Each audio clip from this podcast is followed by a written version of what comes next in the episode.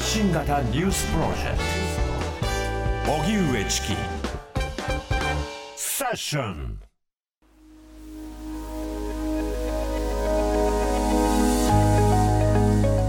能登半島地震から1週間。今現地に求められていることとは？最大震度7を観測した能登半島地震の発生から1週間が過ぎました。石川県によりますと今日午後2時の時点で県内では合わせて168人の死亡が確認され323人が安否不明となっています。現地では先週末から冷え込みが厳しく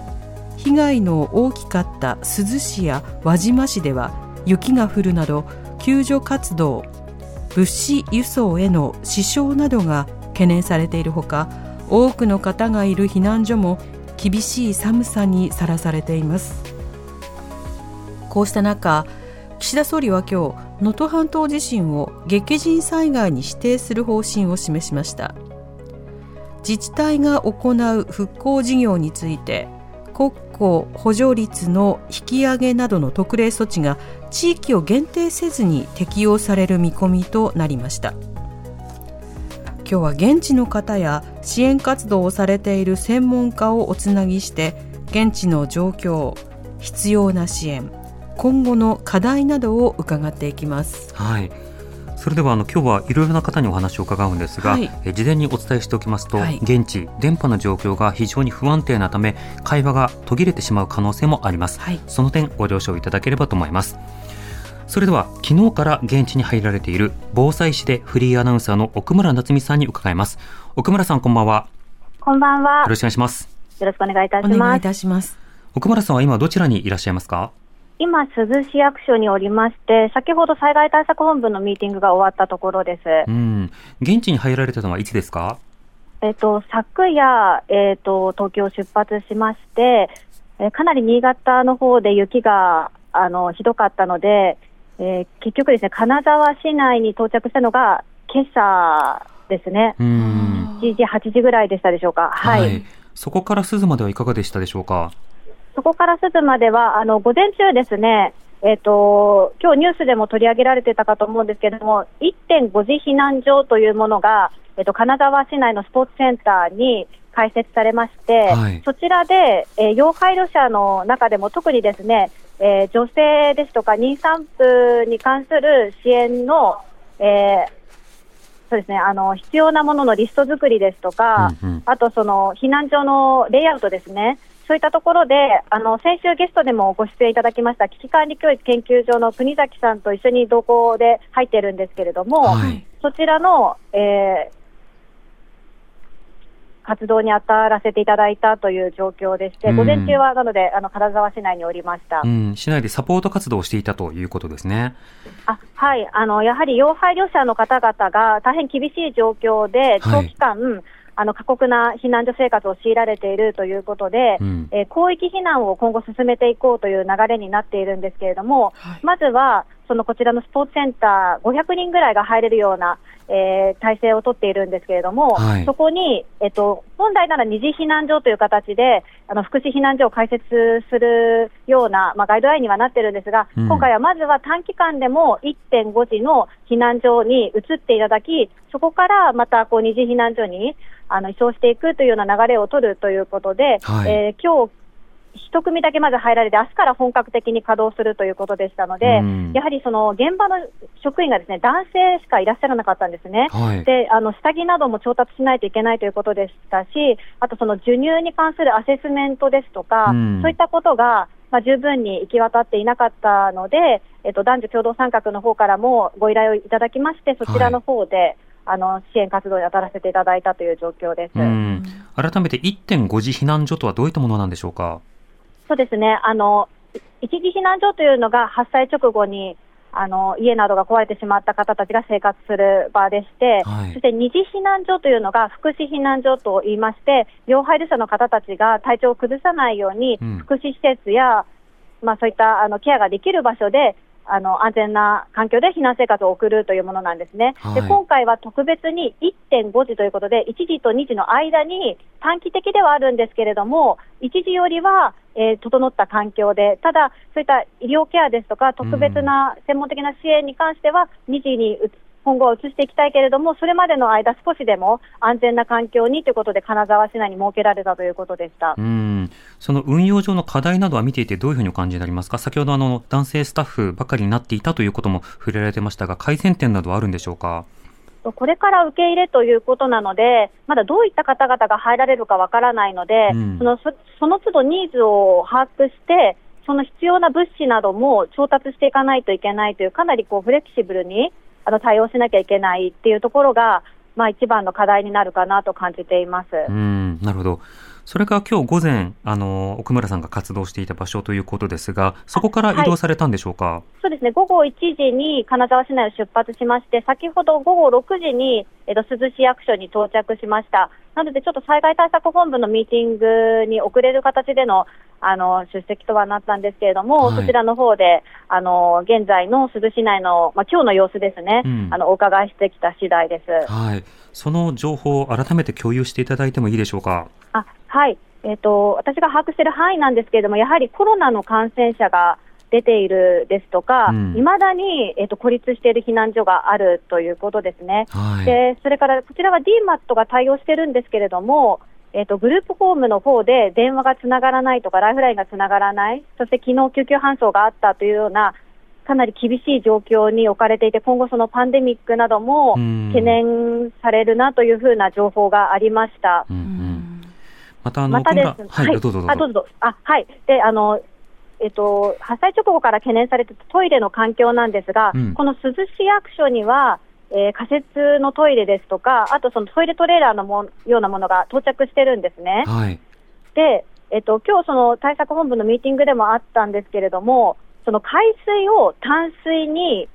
えー、変える装置が、えー、今日導入されて、明日から本格的に給水作業が始まるということで、うん、えーと、最初のうちは生活用水としてということなんですけれども、なので、今までの給水車よりは多くの水を提供できるようになる環境が整ったという情報が入ったんですよ。うん、なんですが、一方であの下水処理設備の方も被害を受けておりまして、うん、そちらの復旧がかなり難航しているというような話もありました。えー、でトイレトレーラーを、えーと扱っている団体の方にもお伺いしたんですけれども、かなりすぐいっぱいになってしまうと、で下水に流せないので、バキュームカーとかで吸い上げるようにしなきゃいけないんですけれども、はい、その対応に苦慮されているというお話でした。なので、あの浄水も下水も両方がセットで復旧していかないとなかなかあのライフラインっていうのは寸断が解消されないので、まだまだ厳しい状況が続いてしまうなという話ですね。なるほど。トイレの例えば清掃したり清潔を保つにもまだちょっと課題があるわけですか？そうですね、やはりあの流せないっていう状況が続いてしまいますので、そうしますと、バキュームカーで吸い上げるか、そのえーと、災害用のトイレ、ビニールの中にっていうような形になってしまうかなと思います。となると、貯める、そしてまあ移す、まあ、移動する、まあ、こういったコストというのがどうしても今、かかる状況なんですね。そうですね。なので、えーとちょっとどこの自治体が担当するかまでは聞き取れなかったんですけれども、今はそのゴミを収集して、その他県で処理するような方向で検討もされているというようなお話もありました。うん。あとはその1.5次避難所の話もありましたが、例えばその赤ちゃん用の例えばミルクであるとかおむつであるとか、はい、まあそうしたのものなど入られてどう感じになりますか、えっ、ー、と、その避難所には届いている印象なんですが、はい、本当に必要な方ですとか、その離れた避難所までそれが行き届いているかどうかが見えていなくて、うん、今あの、国崎先生の方が、そちらの方災害対策本部の方で聞き取りをしているんですけれども、明日は、なので、まあ、ちょっと天候もあるので、どこまで回れるかわからないんですけれども、そういったところに入って、ですね、えっとまあ、私たちも物資を積んできてますので、うんあのまあ、ラストマンマイルのところですね、手渡しするところ、はい、それから、えっと、男女共同参画の方から、えっと、女性の支援の声が、あのえっと、ニーズの声が上がってきていないというような報告があったので、えー、女性にとってあの必要なもので、声上げられないけれども、足りないものがないかっていうのを、えちょっと調査に入りたいなと思っているところです。物資、安全などいろんな課題というものがありますが、そこを届けていく。実際に物資そのものは届きつつあるが、あの、分配であるとか整理などがなかなか今まだ課題があるという状況なんでしょうか？そうですね。やはり人手が必要なんですけれども、うんなかなかですね、あの緊急車両に関しては、えーと、渋滞なくスムーズに入れるようになって、それでも、まあ、段差があったりとか、まあ、この雪道なので、はい、トラックですと、まあ、5時間ぐらい、今、4トントラックで入ってるんですけど、5時間ぐらいかかって到着したんですね。うそういったあの本当にあの半島なんですけれども、ある意味こう、離島のようなあの状況だなとも感じていて、えー、なのでやはりこう広域避難などをしていかないと、本当に厳しい状況にいる方に支援を行き届けるのがかなり難しいと感じています。なるほど。その中、岡村さんから見て何か気になった点など、お伝えしたい点などはいかがでしょうか？そうですね。あのー、えっ、ー、と、今日も、えっ、ー、と、道端の気温計見たら0度なんですね。はい。それで、あの車中泊を続けていらっしゃる方も多くいらっしゃって、で自分たちもまあ車中泊で、今夜も車中泊なんですけれども、本当にあの凍える寒さなんですね、はい、でそこでもう1週間以上、これからあの過ごしていくってことになりますと、低体温症ですとか、エコノミークラス症候群ですとか、うん、本当に災害関連死、待ったなしというような状況になっておりますので、はい、もう一刻も早く安全な場所で、暖かい場所で避難生活が送れるように、改善に努めていきたいなと感じています。うんなるほどわかりました。奥村さん、気をつけて取材続けてください。ありがとうございます。失礼いたします。失礼いたします。ありがとうございました。防災士でフリーアナウンサーの奥村夏美さんにお話を伺いました。奥村さんはね、取材をするだけではなくて、現地でいろんな支援も同時に行うという、はい、防災アナウンサーではありますが、今あの取材しながら活動しながら見えてきたものを伝えていただきました。はい、では続いて、能登町の松並にいらっしゃる新谷正勝さんにお話を伺います。はい、新谷さん、こんばんは。どうもこんばんは。よろしくお願いいたします。よろしくお願いします。はい。新谷さんは現地にお住まいということですけれども、あの、地震が発生した時はどうされてたんで、あ、現地、あの、地元とご縁があるということですけれども、地震が発生した時はどちらにいらっしゃったんでしょうか？はい、あの私、妻は東京の方で、実家の方がこちら、能登の松並になりまして、はい、えーと、地震が発生した時は東京にいました。うんなるほど。で、えーと、実家とまあ連絡が取れない中で、とりあえずまあ向かおうということで、はい、東京から車で能登の方へ、えー、向かい、まあ、あの家族の安否が途中でまあ確認できたんですけれども、はい、まあ、途中、えーと、金沢に2日の夜に着きまして、その後能登半島の方のに、えー、と中に入るにはもうすべて停電しているということだったので、ちょっと、うん、えー、朝になるのをちょっと待って、ですね、はい、えーと、日が出てから能登の方に入っていたという形になります。なるほど、能登の方に入られて、家や町の様子というのはどうだったでしょうか？はい、と、私の、えー、実家、家の方はもうちょっと半壊な状態、ちょっと斜めに傾いているような状態、えー、町もですね、あのあの生まれ育った町の家とかがかなりちょっと崩れているような状態でもひどくショックを受けました。うん。家が半壊ということですと、その後の避難というのはいかがでしょうか？はい、あの今あの、そこの祖母の家の方にですね、あの私、今おりまして、はい、えっと、母とあの高齢の祖母に関しましては、ちょっと金沢の親戚の方のところに、えっと、今、避難させているような状態です、うん、退避中ということになるわけですか？そうですね、はい、うん、そちら、金沢の方ですから、あの暖かく過ごされているということですか？あその母と祖母の方、はい、私は今、松並におります、はい、そうですね、松並の今、様子はいかがでしょうか？はい、あのすえっとさえー、昨日、2日前かな、えー、に、えーとえー、停電の方は解消されまして、電気の方は通っております。うん、えーと金沢、えー、あの等にですねあのかなり、えー、みんな避難さされたので、当初の私が来た時の、えー、時よりもですねかなり人が今減っているような形に見れます、町の方は。なるほど。それはどういった理由ですか？えー、こちらの方がですね、あの基本的には、えー、まだ余震がかなり続いていまして、そういったところからの、うん、あとはまあライフラインの復旧がちょっとまだ見込めない部分もありますので、はい、そういったところでちょっと一時、金沢の方に避難される方が結構おります。はい、なるほど。またあの一方で、その支援の動き、支援の入り具合というのは見ていていかがでしょうか？はい、えっと、物資の方なんですけれども、えー、こちら、一部、えー、今日からですね、あの一部のスーパー、ドラッグストアの方で、えーと、営業の方を再開しているところがありまして、そこに関して、えー、今日私もあのいろいろ購入してきたんですけれども、うん、ブッシュの方はあのまあ、水等も結構あるような状態で、えー、カップラーメンとかそういったものをあの、まあ、購入してきたという形で、まあ、特になんかパニックになるようなことはなく、皆さんあの、普通に買い物されているといった形でした。うんあの能登町松並珠洲市のお隣ですけれども、お手洗いであるとか、そうしたインフラの状況などはどうでしょうか？はい、えっと、完全に今はあの断水状態は続いております。えっと、電気の方は来ていて、えーまあ、あのトイレの方とか、まあ、下水の方もすべてできないような状態となってます。うんとなるとトイレ使えない、また下水となると、これ、例えば手洗いであるとか、それから入浴、このあたりはどうなんでしょうか？はい、えっとまあ、入浴に関しては、もうあのすべて、えっと、1月1日に震災が発生して、ここの町民あの町民は基本的にはすべてあのお風呂の方はすべてできていない状態ですと、でえーと、手洗いも、まあ、水道はないのでできていませんと、ただ、あの避難所にですねあの仮設のトイレがありまして、そこで、あの溜めている水の方でのあの軽い手洗い等はそこで実施しているという形になります。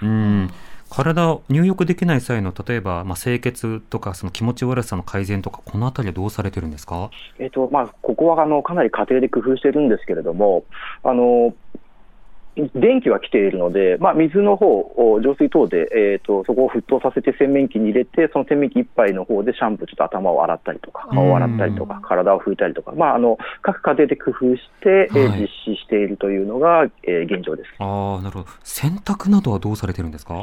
洗濯もあの一部ですね、やられてる方はいるみたいなんですけど、なかなか皆さん工夫してまして、今時のこの洗濯機のドラム式だったりとかっていうものはもう全くそうですね、水を入れて使え、すすぎとかもあるので、はい、水を入れ替えないとまあできないので、まあ、そこはもうほぼ不可能、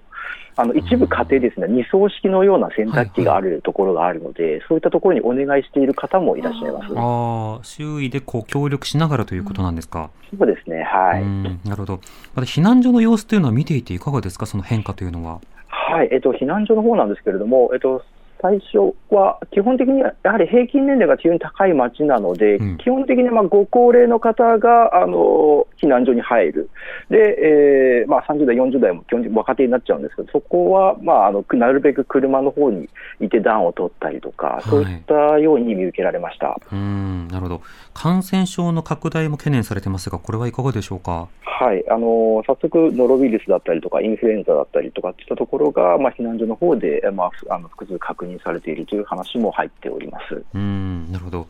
あの新谷さんの現地で、まあ、残られて、今、あの普段はどういうふうにこう活動であるとか、生活をされてるんでしょうか？はいあのやはりあの断水が続いておりますので、えーと、近くにですねあの山の浄水みたいなあの組めるところがありますので、そういったところをまず組んで、生活水をまず確保する、あとあのちょっと直近だとあの市役所等で給水所が始まりましたので、そういったところでもあの皆さん水を取ったりもしているので、うん、あのそういったところも活用したりもしております。うん、でそういったところから始まって、まあ、水の確保と、まあ、電気は通っているのは基本的には暖を取る。と、あとは、はい、えー、こちらの町はあの通電するとあの光ケーブルをすでに施設してあるので、基本的にはあのインターネット、Wi-Fi の方が使えるので、そういったところで情はい、情報の収集を毎日しているといった形となります。うん。今、実際にこうやってインターネットで通話してますよね。そうですね、はい、はい、でも当初はネット、それから電波など、なかなかつながらなかったんでしょうか？あそうですね、あの停電している際は本当にもう情報が全くなく、携帯も通じないといった状況の中で、うん、本当にあの町の皆さん、あの松並地区は本当にみんなあの皆さんの仲がいいと言いますか、基本的にはあの生顔を見れば、もう大体誰がどこのどこの子供だとかって分かるので、そういうところでまあ声を掛け合って、協力し合っていたという形ですね。なるほど。先ほどまたあのトイレの掃除であるとか、まあ、それから物資の分配など、いろんなところで人手が足りてないというような指摘がよく聞かれます。こちらはどうお感じになりますか？はい、あの私もですね、まあ、今あの、祖母の自宅におりますので、あの避難所の方では正直、あのえー、こずっと見れているわけではないんですけれども、あの人手は足りないといった話はまあ聞きますね。はい、なるほどそうすると、これから、まあ、あの、インフラなど、ライフラインなどがこう改善していく中で、どのようにその人員を確保するのかということも検討が必要なんでしょうか？はい、そうだと思います。うん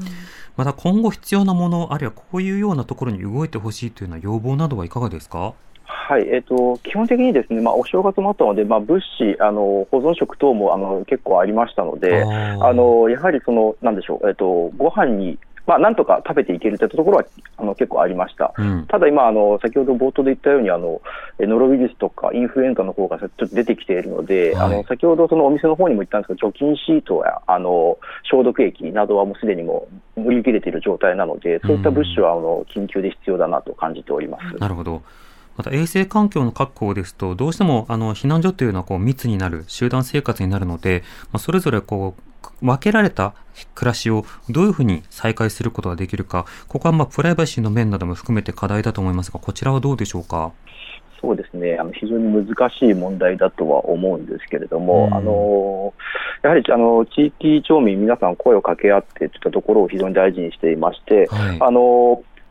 やはりですねあの避難所にいると、自分の自宅の方とかですね、あのやっぱりどうしても窓ガラスが割れてたりとかするので、泥棒の心配とかもあるので、そういったところをあの皆さん、ちょっとなるべく夜、ちょっと見に行ったりとか、ですねそういったところはあの各地域ごとにあの結構協力してやっているような状態です。うん。なるほどまたあの、もともと松並、あの、近辺で、あの、ご近所の方はね、顔見れば誰かわかるという関係だと先ほどありましたが、あの、外からの支援者の方も入ってきているような様子ありますか？あ、ありますね。はい。うん、結構、あの、見られます。はい。どういった活動をされて、どういうふうにお感じになりますか？えー、っとですね、炊き出し等を、としている方とか、はい、まあ、あとあの報道のクルーとか、うん、えー、そういった方が非常に見られてます。ただ、うん、具体的にこのあのものを持ってきているとか、そういったところは、あのまだちょっと聞いてないですね。はい。うん、なるほど。今その初期段階でいろいろ動かれているという中で、まあ、感染症対策なども含めて、まあ、次のフェーズにも備えが必要になってくるんですね。そうん。わかりました。新谷さん、丁寧にありがとうございました。はい。ありがとうございました。能登町松並から新谷正和さんにお話を伺いました。はい、え新谷さん、この今、えー、実家に戻られて、えー、その近辺の状況などについて、えー、ご説明いただきました。では続いて、認定 NPO 法人語り場代表理事の今村久美さんにお話を伺います。今村さん、こんばんは。こんばんは。よろしくお願いします。よろしくお願いします。お願いいたします。今村さんは今どちらにいらっしゃるんでしょうか？石川県の珠洲市にあります避難所の方にいます。はい。今村さん、あの、語り場としてはどういった活動をしていて、今回どういった時期から入られたんでしょうか？はい、あの、私たちは、あの、子ども支援をしている団体で、あの、平時から、あの、教育支援、子ども支援をしてるんですけれども、あの、災害が起きた時にですね、すぐに駆けつけて、子どもとその保護者を支援するという軸で支援活動を、これまで8カ所のあの被災地でしてきました。で、今回も同様の支援をここで展開しています。はい。これ、いつ頃から入られたんでしょうか？えっと、私たちはですね、えっと、まず、チームとして入っ調査を始めたのが3日からなんですけれども、はい、あの、珠洲市に入ったのはですね、えー、4日に空港に1泊して、えー、5日の朝に入りました。うんそこで今、現地の子ども支援のニーズなど、今、あの把握されつつ活動されていると思うんですが、今、実態としてはどうなっているんでしょうか？そうですね。あの、今ですね、この珠洲市の、あの、珠洲市といいますか、この能登半島全般だと思うんですけれども、あの、できるだけここの地域から、あの、金沢とか、あの、そういったところにですね、半島を出て、あの、移住するということを行政も、あの、推奨しているようです。なので、あの、避難所の中でずっと過ごしている人もいれば、過ごしていたけれども、引っ越しを始めたという過程も見られます。うんうん、そういった状況です。なるほど。そうすると、引っ越しの作業業の間もそうですし、引っ越した先でもコミュニティであるとか学習など、子供をめぐってもいろんな課題がありそうですが、そこはどうでしょうか？そうですね。あの、まずですね、小さな子供を抱えてらっしゃる保護者の方にとっては、あの、これから先の見通しをつけるための時間の確保が必要なんですけれども、うん、やっぱり、例えばですね、こんな保護者の方がいらっしゃったんですけれども、あの大きな地震の後に、あの、もう、あの自分とあの身体的な接触をずっとしていないと子供がもう安心していられないっていう状態になっていて、うん、で走っていう、だからもう子供がずっとくっついてるから、なかなかこう先のことを考える余裕がなくて、ついつい大きな声を上げてしまったっていうお母さんだとか、ま、うん、たあの避難所の中でですね、やっぱりすごくお年寄りの方が多いんですけれども、でいくつもの家庭が同じ部屋に寝泊まりしてるわけなんですけれども、あのその中でやっぱり大きな声を上げたり、子供は走り回りたいものなので、うん、走り回ったり、で自由に行動したりしてしたいんですが、まあ、それをやめなさい、大きな声を上げるのはやめなさい、走るのやめなさい、ここにいなさいっていうことことをすることによって、それをしてなきゃいけないから未来のことを考える時間を保護者が持てないというような声を大変多く聞きます。なので、あの子どもたちのあの居場所を子ども部屋って形で各避難所に作っていただいて、私たちはその子ども部屋の立ち上げと運営をしています。はい。実際この子ども部屋では、要はその子どもたちとこう関わったり遊んだり、そうしたようなことをサポートされているわけですか？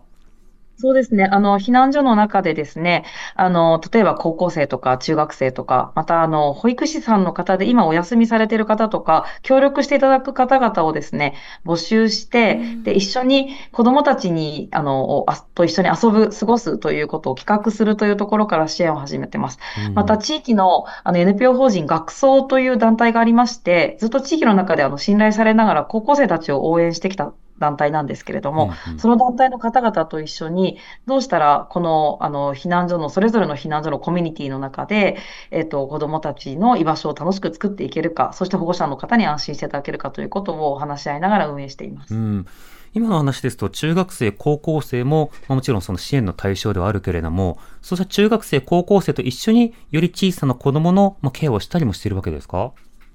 そうですね。あの、正直やっぱり、あの、高校生のみんなと話していると、暇だっていうことを言う子も多てですね、であれば一緒に活動した方が元気になるし、うん、そこでなんかカップラーメンの支給の時だけ動いて、で、また部屋に帰って YouTube 見ているよりも、誰かのために何かをするということが、あの、大切、大切な活動の機会になるかなと思いまして、うんうん、あの、それをやりたいと言ってくれる方々を探して、まあ、無理にとはいかいかないんですけれども、うん、たくさんの高校生の子たちが参加してくれています。うん。あとこれ今すぐということではないと思うんですが、あの、東日本大震災の時にはね、あの、東北で学習支援などもずっとされてきましたけれども、今、センター前の時期だったりもして、あの、高校生の中でもこう、心配だったり、模試の時期だったりもするので、そうした教育の面の課題などはどう見てますか？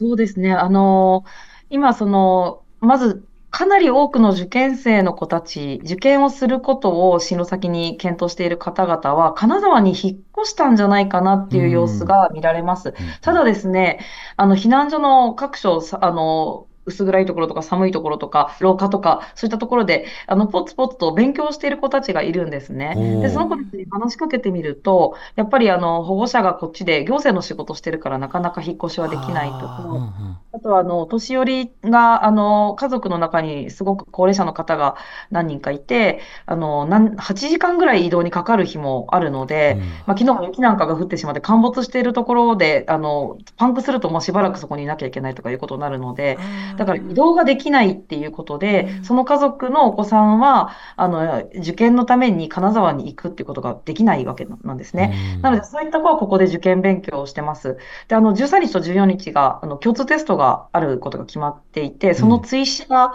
あの、27、28と決まってるんですけれども、まあ、少なくともこの珠洲市からはですね、この13日の共通テストの日のために、あの、みんなの合同バスを出すということが決まっているので、うん、27、28の追試のタイミングだと、自分のだけで移動しなきゃいけないというのは無理だということで、うん、とりあえずもう13日に受けてしまうという声も聞きました。ああ、なるほど。うん。あの、そうした中で、その、今活動しながら見えてきた課題であるとか、新たに現地に入って発見したことなどはどうでしょうか？そうですね。あの、私もちょっと先ほどの方のお話とも近いんですけれども、うんあの、本当に先のことで子供の学習支援とか考えなければいけないなと思いつつも、やっぱり今のフェーズでは、直近の、まあ私が今滞在させていただいている避難所もそうなんですけれども、まだあのトイレが、あの、衛生状態が悪いとか、うん、食事が、あの、今日もですね、あの、おにぎりと、あの、菓子パンと、みたいな感じなので、うんうん、なんかこう、そういうこう、生きるか死ぬかみたいなタイミングの支援が重要なフェーズです。で、そんな中で子供たちの受験のタイミングが待っててくれないっていうことを、まあ、同時に考えなきゃいけないっていうことが、まあ、今のフェーズなので、もしかしたら、ですよ。わからないんですけれども、今年の受験を諦めて来年頑張るということを選ぶとか、あの、わからないんですが、そういった子が出てきたときに、それでも経済的な応援ができるようなシステムとか、うん、あのまあ、そういったことも重要なのかなということも感じてます。また、あの、家族の中で、あの、これは東北の震災の時もあったんですけれども、やっぱりケアをしなければいけない方が家族の中にいるとか、はい、あの、根幹がすごく不安定になってしまったとかということ、まあ、いわゆるヤングケアラーみたいな状態になった子たちが、やっぱり自分の進路を変えて、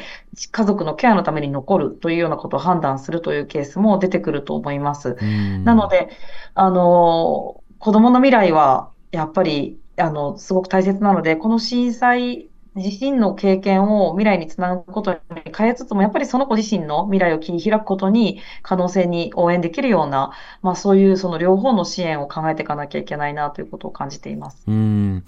また、語り場、これまであの、いろいろな災害ごとに支援を行ってきました。東日本大震災、熊本地震や西日本の豪雨など、あの、本当にたくさんの活動されてきましたが、今回の特徴という点ではどういった点感じますか？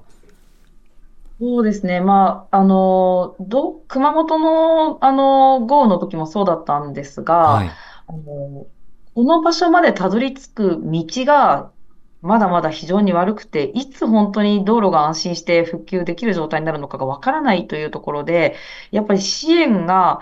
足りない、人も足りないということが起きてると思います。うん、で、またもうちょっと言うとリーダーが足りないというのもあると思います。なので、あの、ディレ、人がいてもディレクションする人がいないということもあるんですけれども、それでもまだ、あの、運搬する人も足りないという中で、支援に来ないでくださいという呼びかけ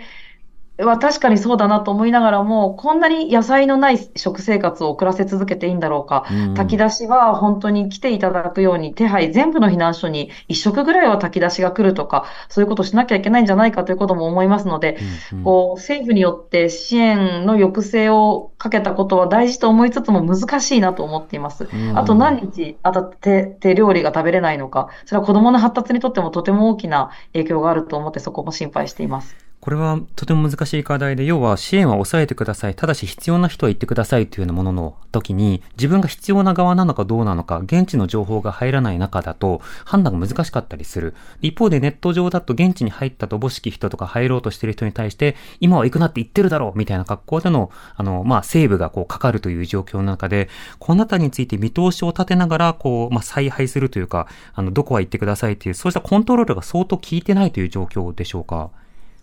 そうですね。やっぱりとにかく道問題によって、うん、あの今日なんかは3時間で金沢に帰れたっていう声も聞くんですね。はい、ただ昨日は8時間かかったっていうことがあるので、うん、これは本当に当たり外れがあって、私は、あの、しばらく長くいる前提で、あの、短期的に1日しか滞在しないのに、ここにボランティアにやってくるという方が増えてもちょっと大変なんですけれども、うん、長期的に、あの、来ていただける方が、例えばもう食事支援に来ていただくってことも悪いことではないんじゃないかなというふうに、まあ、思う点はあります。うん、また、あの、被災者の方々自身も、あのニュースにがキャッチアップできてないので、自分が支援を求めていい立場なのかどうかを客観的に見えてないということもあの起きてると思います。直近でもですね、これ、つい5分前までやり取りしてた件なんですけれども、なんかご自身の薬が足りないと。うん、だからピルを飲んで自分のその不正理不順があって、うん、で、不正出血を抑制するためにピルを飲んでいるっていう方が、それが尽きてしまったんだけど、それを取りに行く暇がないって話があったんですけど、うんうんなんか自分なんかよりももっと大変な人がいるから私もオンライン診療とかいろいろ進めたんですけど、はい、今自分じゃないんだみたいなことをおっしゃるんですよね。なので、こう支援者もあのそうですし、被災者の方々も自分が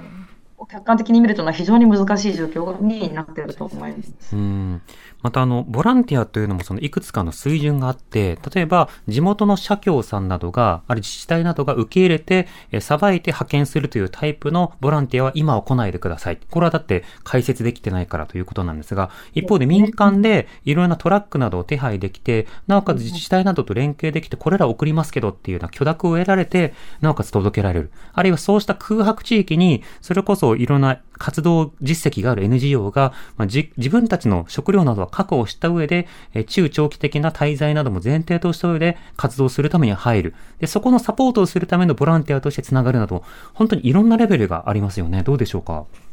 いや、その通りだと思います。本当にあの、善意で、あの、一人で何も持たずにやってくるっていうのはちょっと難しいかもしれません。だけど何かしらの団体の動きの中の一環で、できるだけたくさんのものを持って、たくさんの人を積んで移動してきて、えー、中期的に滞在して、えー、事情を知りながら活動してまた帰るということは、あの、私はありな段階に来ているように感じてます。で、あの、行政の、あの、避難所運営をされている方々とか、すごく疲れてきていらっしゃいます。はい、避難所を経営されてるのはやっぱり校長先生だとか、そういった方々が頑張ってらっしゃるんですけど、もうずっと休んでないという状態で、あの、4日から入っている私ですら、頭が洗えないだけで、なんかもう辛いなと思っているのに、もう1日からその状態が続いている方々が多いということの意味でも、しばらくいていただけるという前提で、あの、ご支援にいただけ、に来ていただけるのは悪いことじゃないように感じています。なるほど。また今お話を伺っていて、これ東日本大震災他の時もそうだったんですが、学校の先生がなんとなくそのまま避難所のあのリーダーになっていくっていう、ある種業務を担わなくていけなくなることで、先生が休めないっていう課題などもあって、同時にこの若者や生徒たちの状況も見なきゃいけないという仕事が倍になるということが指摘されてきましたが、この点どうでしょうか？今はもうどの学校もですね、学校再開を目指していますということをおっしゃるんですね。うん、で、1月の10日、まだ10と15日から、まあ、いろんな声を聞くんですけれども、あの、とにかく学校再開をあの目指してます。で、これは、あの、子供たちにとって日常である学校に戻、学校に行ける、別に勉強しなくても友達と会えるような当たり前を作るということに対して努力するのはすごく大切なことだと思うんですけれども、うん、ただもう現実的に今感染症にかかってしまった方も含めたあの避難所経営という仕事があって、はい、そことともに学校再開を目指していくというのは、ちょっと現実的にどうなんだろうということを、司令塔がいない状態で、先生が判断しなきゃいけないというのは非常に難しいと思います。なるほど。それこそいろいろな不満などが先生に向けられるということもありますし、一方で学校は学校で、じゃあ避難所となった体育館などをいつのタイミングでそこの方々に移動してもらうかなど、本当にこういろんな調整というのが必要になってきますよね。はい、そうだと思います。ここから避難所の集約も始まっていくかと思うんですけれども、はい、集約というにはあまりに感染症の方々が増えてきているのに、ぎゅうぎゅう詰めのあの避難所を作るということが現実的なのかというと、私は空いている施設は広く使って、少しでもあの皆さんが家族だけで寝られるっていう安心を取り戻すとか、そういったことをしながら移動できる方は移動する、移動できない方は支援するということが現実的なのではないかと感じています。また、あの、支援する側も、あの、中長期化していく中で、まあ、それこそ1週間近く経っていく中で疲弊していく。あの、今村さんも現地に入られて、まあ、4日目くらいになるかと思いますが、お風呂も入れない。で、ご飯もなかなか、あの、手に入りにくいという状況の中で、この支援する側のサポートというのはどういった点があると感じますか？あの、これ本当に非常に難しい点で、あの、まあ、今、現実的にはですね、あの、カップラーメンとか、すごく現地に余り始めているんですね。うん、で、菓子パンも、もう被災者の方々も食べたくもないっていう状況です。うん、なので、あの、余ってきてます、ものはですね。なので、私たち被災者じゃない支援者も、そういったものであれば、まず食べられます。うん、で、また、おにぎりもですね、あの、実は余り始めているという状況があるので、はい、そういったものをいただくということも少しずつ、あの、最後残ったものだから食べていいよなんて言っていただいて食べることもできるようにあのなっています。ただですね、例えばお風呂とか、今少しずつあの設置され始めたものについては、やっぱり被災者である方々を優先すると、私たちはあのずっと後にそこにたどり着くといいますか、そういった状況になるのは、まあ、これ当然かなと思うんですけれども、私は組織を運営している立場からすると、この支援に来ているメンバーも感染症の予防をしなければいけないし、うん、ちゃんとあの健康に働かないと人を助けることなんかできないということを、どのようにサポートしていけばいいのかということに非常に悩みは持ちます。そうですね。それこそ食料一つとっても、ある種の原則っていうものを共有することは大事ですが、現地のものに絶対手をつけてはいけないんだ。報道関係者 NPO はみたいなのが一人歩きすると、いや、それフェーズや避難所の状況や誰に提供されたのかが、余り具合とかいろんなものによって変わるっていう、このあたり情報の共有っていうのがまだまだ不足している印象ですよね。きっとどこかで会議はなさってるかと思うんですけれども、あ被災者の方々、私たち支援者が情報を一つなんか強いルートでも得られるということはないですし、テレビもラジオも聞いていないので、基本的には SNS の自分の欲しい情報だけ得ているという状況で、なかなか共通の情報は得られてないという状況です。なるほど。まあ、そうした中で語り場としてはこれからも、まあ、あの教育や子ども支援などを行っていくということであの引き続き気をつけて活動されてください。本当に。はいありがとうございました。ありがとうございました。ありがとうございました。認定 NPO 法人語り場代表理事の今村久美さんにお話を伺いました。では続いて認定 NPO 法人、はい、ピースウィンズジャパンの古市幸子さんにお話を伺います。古市さんこんばんはこんばんは、古市です。よろしくお願いします。お願いします。いたします。古市さんはこれまでどういった活動をされて、今はどちらにいらっしゃるんでしょうか？はい、えー、私の方は広報で、あの、指揮本部ですとか、そういった場所で、えー、広報の業務をしていました。で、うん、ピースウィンズジャパンとしては、えー、空飛ぶ捜索医療団アローズという、あの災害医療支援チームが、えー、いますので、そちらで、はい、えー、捜索のレスキュー活動とか、えー、支援、医療支援、物資支援などを、あの、同時進行で行っていました。うんこのアローズ空飛ぶ捜索医療団というのはどういった活動を行っている、えー、グループなんでしょうか？そうですね。えっ、ー、と、国内外、まあ、問わず、えー、災害が起きましたら、えー、迅速に、えー、駆けつけて、で、まあ、医療のえー、支援ですとか、物資支援ですとか、えー、ヘリコプターとかもありますので、そういった支援を、うん、あの、している、えー、チームになります。はい。今回の場合ですと、初動でどういった支援をこれまで行ってきたんですか？えー、初動ではですね、まず、あのー、2日のお昼過ぎ頃に、えー、私どもが、えー、珠洲市の飯田市というところに、えー、着いたんですけれども、こちらが、えっ、ー、と、昨年5月の地震でも、えー、緊急支援活動を行った地域でありまして、はい、えー、そこでではですね、まず、あの、人命救助が、あの、優先になりますので、うん、えー、その日、えー、消防署の、えー、要請で、えー、レスキュー現場に到着しました。で、はい、そこで、あのー、まあ、結果的には、えー、救出したのは2名なんですけれど、うん、そのうち2名で、えー、そのうち1名がちょっと残念ながらお亡くなりになっていたりとか、はい、えー、1名は、まあ、あの、生存されていたりはしたんですけれども、えー、レスキューと、あとあのえー、医療支援の、えー、救護所に行ったりですとか、うん、えー、そういったことをしていました。うん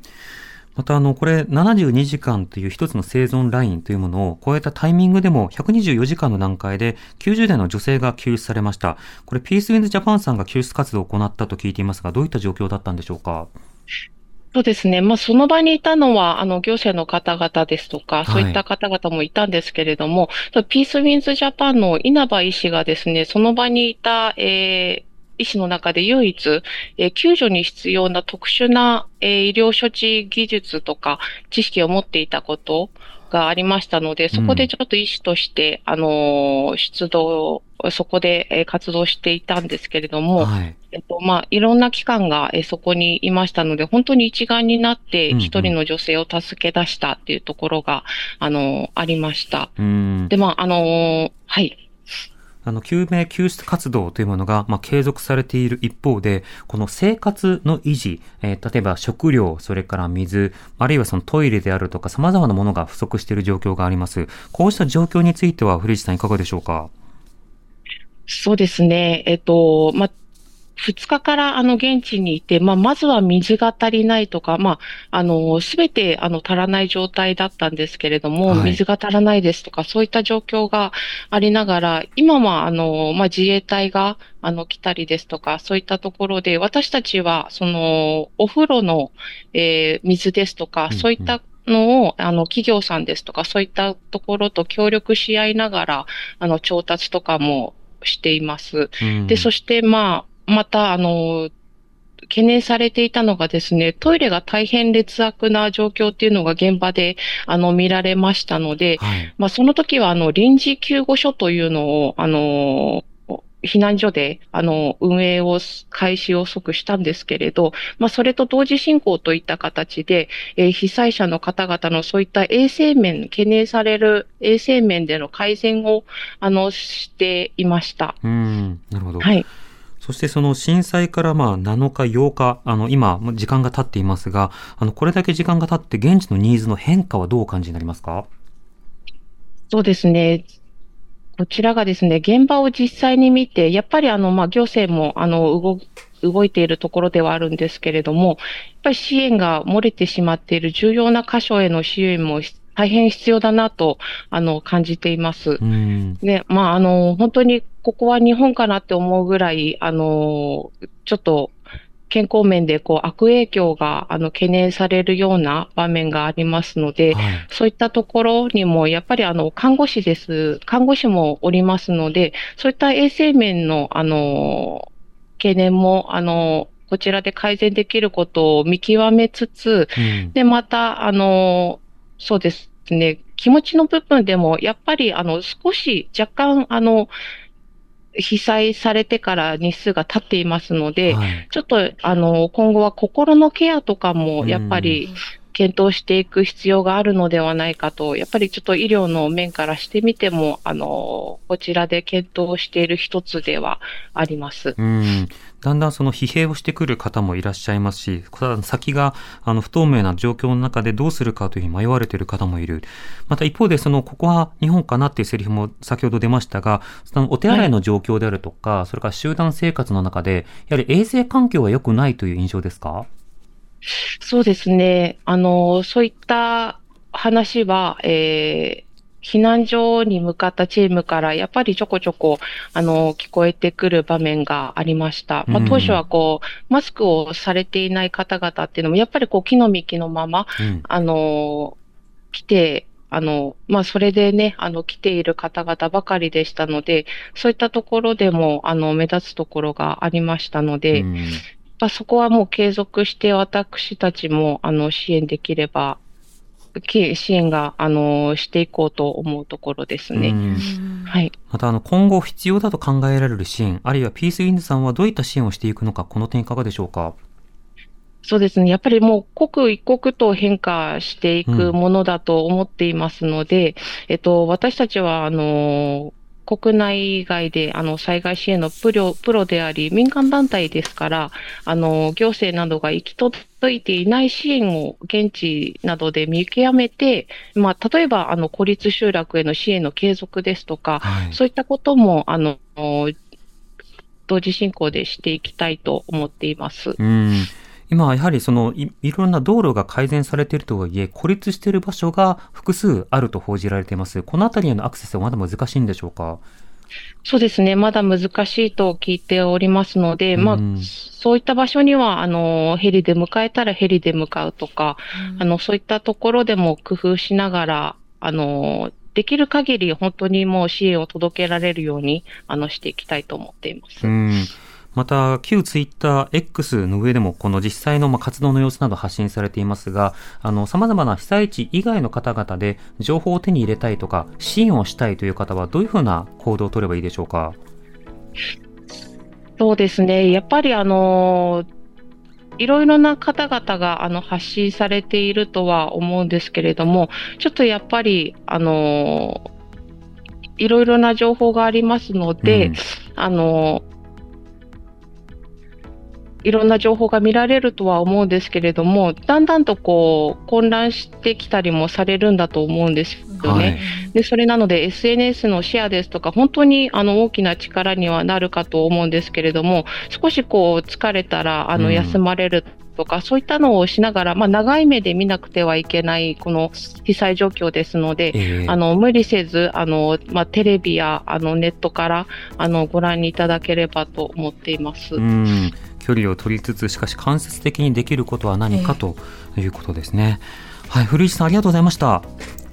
はい。どうもありがとうございましたえー、認定 NPO 法人ピースインジャパンの古市幸子さんにお話を伺いました、えー、セッションでは繰り返しいろいろあの呼びかけていますけれどもあの現地などで活動している団体などがあればそうした団体に対して、えー、支援をする、はい、その仕方として資源金寄付というものがありますね、はい、そうしたものが現地の活動を持続させるための力になります。あのこの団体は大事だなとかこういった団体があったのかというふうに思われたらそうした団体のウェブサイトなどをぜひチェックしていただければと思います。はい今夜は能登半島地震から1週間今現地に求められていることとは？と題してお送りしました。